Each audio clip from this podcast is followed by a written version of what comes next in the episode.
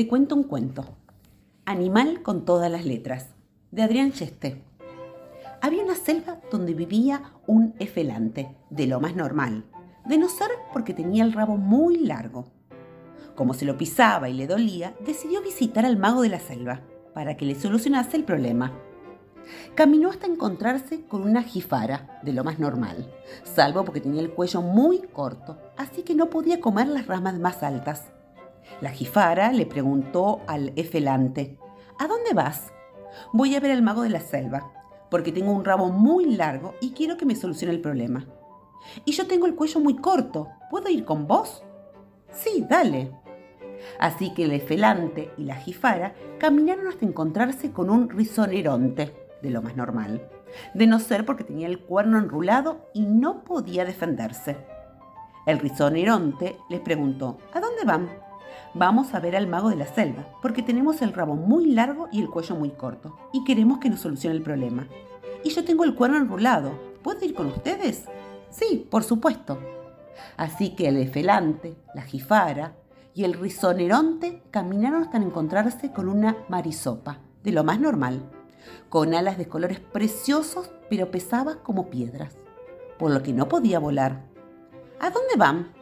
Vamos a ver al mago de la selva, porque tenemos el rabo muy largo, el cuello muy corto y el cuerno enrulado, y queremos que nos solucione el problema.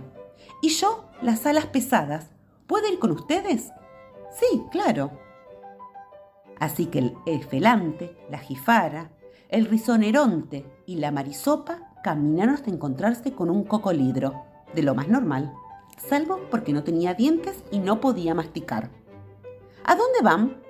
Vamos a ver al mago de la selva, porque tenemos el rabo muy largo, el cuello muy corto, el cuerno enrulado y las alas pesadas, y queremos que nos solucione el problema.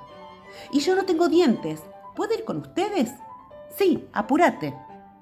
Así que el efelante, la jifara, el rizonoreonte, la mariposa y el cocolidro caminaron hasta llegar a la cueva del mago.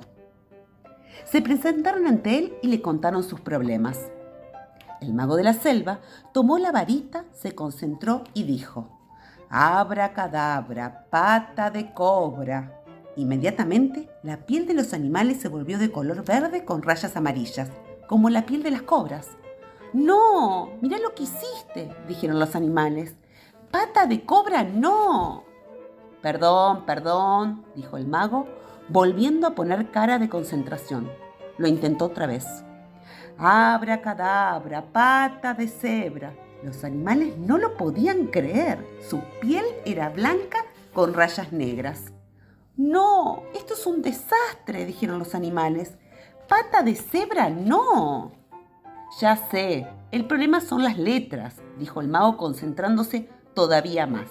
A la tercera va la vencida. ¿eh? Abra cadabra, pata de cabra. Sí, ahora sí, seguí, seguí, dijeron los animales. Abra cadabra, pata de cabra, invoco a la magia, que no haya problemas, que a los animales le cambien las letras.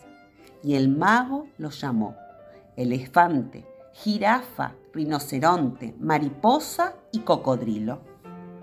En un chimpún, el elefante tenía el rabo corto, la jirafa el cuello largo, el rinoceronte el cuerno recto y afilado, la mariposa las alas ligeras y el cocodrilo un montón de dientes. Fue el cocodrilo el que dijo, por fin puedo masticar. ¿Y saben qué? ¿Qué? preguntaron los demás animales. Ahora tengo hambre.